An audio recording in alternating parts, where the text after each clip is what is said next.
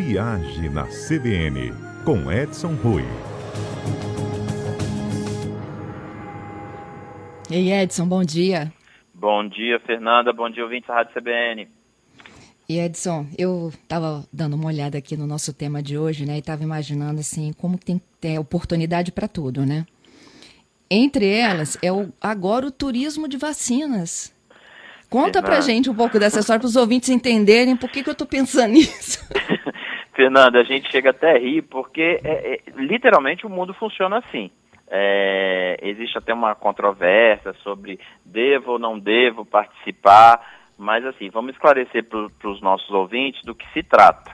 É, isso surgiu no Reino Unido, porque a, a crise agravou de vacinação lá, e alguns países, mais precisamente os Emirados Árabes, começaram a vacinar em grande escala já no ano passado.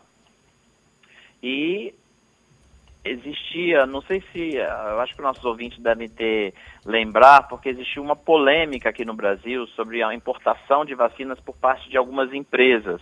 E parece que vinham via AstraZeneca, de um lote, enfim, uma história mais ou menos assim. E isso surgiu com um clube inglês chamado de Nightbridge, é um grupo de milionários, é, para você ter uma ideia, são 50 pessoas que participam desse clube, e tem aí um, tem que ter 800 milhões de dólares pra, no mínimo para participar desse clube. E eles criaram um programa de vacinação em nos Emirados Árabes, em Dubai mais precisamente, é, com vacinas da AstraZeneca e que custava um pacote de 54 mil dólares, porque você tem que ir, ficar 20 dias e com as vacinas, obviamente. Não precisa ficar em luxo. Isso é um programa para milionários. Para os mortais como nós, existem outras opções. É, mas, assim, é, o que a gente vê, esse programa começou, primeiro, Fernanda, com as pessoas que já estavam no destino. Então, uhum. eu estou, por exemplo, em Abu Dhabi, estou lá com meu familiar, fui visitar um familiar meu, é, e aí começaram a vacinação, e todos esses países, de um modo geral, são países menores eles completaram rapidamente o estoque de vacina do, do, dos, dos, habitantes, da população, e liberaram a vacinação para as pessoas que estavam lá no país. Então, Abu Dhabi é um caso clássico, por exemplo. Não adianta querer ir para Abu Dhabi hoje para vacinar, porque o destino está fechado para brasileiros. Eles não recebem. Não recebem. Uhum. É, a Rússia, por exemplo, é um outro destino. É, a Rússia começou a vacinar final de novembro, início de dezembro. É, rapidamente vacinou a população que eles consideram risco, que é profissionais de saúde e uma camada de idosos, Edson? e imediatamente liberou a vacina Vamos para todos. Então, assim, é, hoje, o que a gente consegue é, perceber e ver é de que, primeiro a gente falou do programa quando surgiu para os milionários e alguns países começaram a abrir. Uhum. Então a Rússia já vacina qualquer um que esteja no seu território, não está aberto ainda para brasileiros, para alguns cidadãos de alguns países estão indo para lá visitar e está aberto e já estão sendo vacinados. Cuba já anunciou que vai implementar um programa de vacinação e aí vai comercializar. Então, é um destino que as pessoas podem se. É mais próximo da gente, é um possível.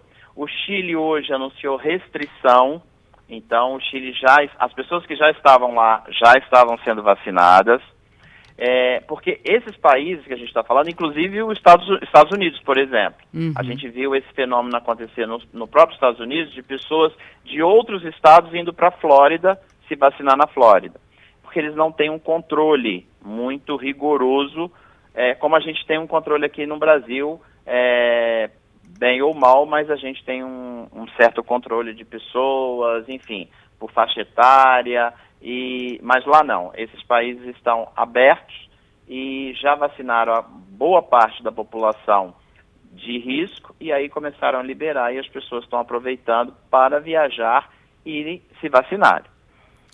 Ah, bom, pode isso realmente? Como é que fica essa questão de visto, de viagem, né? Para quem está vindo, para quem, quem pretende sair do Brasil e fazer isso. Já tem aqui três ouvintes já perguntando sobre isso. Como é que eu faço? Também quero vacina fora.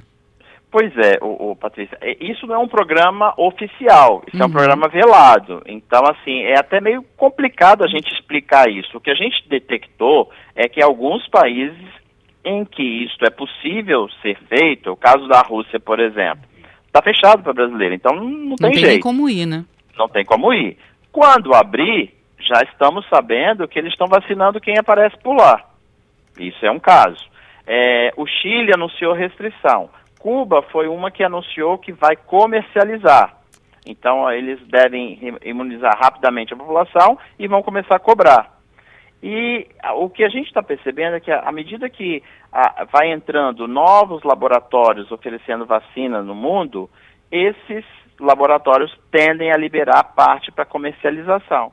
E são esses lotes de vacina que serão utilizados muito provavelmente para comercialização através desses programas. É, mas até esses países liberarem a entrada do Brasil, né, de turistas, a vacina de repente será que já chegou para os brasileiros e a necessidade de viajar nem é tão grande assim, né, Edson? Muito provável, muito provável, Patrícia. Você uhum. colocou muito bem. É... O que a gente vê no Brasil é de que está começando a chegar uma quantidade maior de vacina então, com certeza, a gente vai ter uma imunização também da nossa população numa quantidade maior de pessoas, evita-se aí a necessidade de viajar para tomar vacina. Eu é... acho. Eu acho, pois Edson, não. que a Fernanda já está com a gente acompanhando a conversa, não é isso, Fernanda? Fernanda.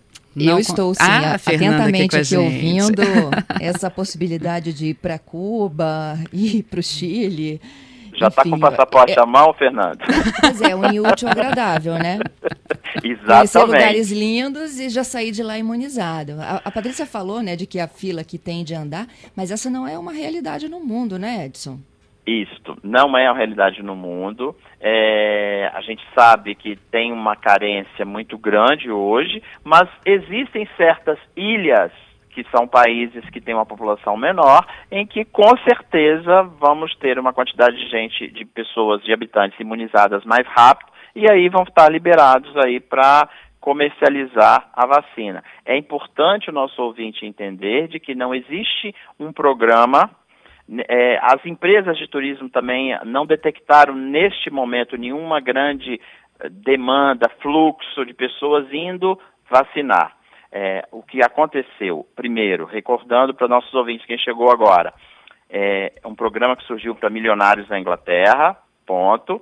A partir daí são as pessoas de oportunidade, que a gente chama de, de viajantes de oportunidade. Estava no país na hora que foi liberada a vacinação e aí sim aproveitou e tomou a vacina. É bom lembrar de que essas vacinas, a grande maioria, exige uma necessidade entre a primeira e a segunda dose de aí quase 20 dias. Então, a, a viagem não dá para ser uma viagem de uma semana, tem que ser uma viagem mais longa para que você possa ter é, a imunização é, correta e completa. É, e não existe nenhum programa pronto. Vamos vender esse programa para se vacinar. O que a gente acredita é que no futuro próximo a gente vai ter esse tipo de programa, porque se ah, o que a gente tem de informação é de quase 80 laboratórios é, em busca de produzir a vacina. À medida que esses laboratórios estiverem todos produzindo, ou a grande maioria, nós vamos ter uma oferta maior. Mas entra aquilo que você colocou, Patrícia. Já teremos aqui também no Brasil e a imunização aqui também, a fila vai andar. É isso aí, Edson. E eu vou lembrar aqui do, do entrevistado de mais cedo, o doutor Henrique Bonaldi. Ele foi Sim. um dos nossos convidados aqui nesta manhã para falar sobre sintomas pós-Covid, se é hora de você já voltar a procurar um médico ou não, né? E aí ele deu um alerta para os idosos que estão nessa fase agora de imunização, e os de mais de 90, né? E, enfim, vai, essa fila vai andar, a gente sabe disso, né? E ele falou antes da segunda dose, e eu vou repetir a frase dele: nada de sair pelado na rua, tá bom? Tem que ter imunidade completa para tentar estabelecer minimamente uma rotina na vida. É verdade, Fernanda. Mas olha, eu, eu, a gente tem visto assim as reportagens, tem visto, acompanhado na mídia a felicidade das pessoas de se libertarem desse fardo, desse peso, porque principalmente os nossos idosos, eles estão trancados em casa, estão protegidos, quem está cumprindo direitinho é mais do que justa. A vontade é de dar sair pelado mesmo e, e brincar na rua. Mas tomando a segunda dose dá para fazer um bom programa assim, com certeza. Não precisa pelado não, mas pode ir para uma praia, aproveitar e curtir a vida. É isso aí. Bom, Edson, te agradeço aí pela participação. Patrícia também. São os problemas de conexão é, Acontece. da internet. Acontece. Mas já estamos juntos novamente aqui. Até quinta que vem, hein? Até quinta.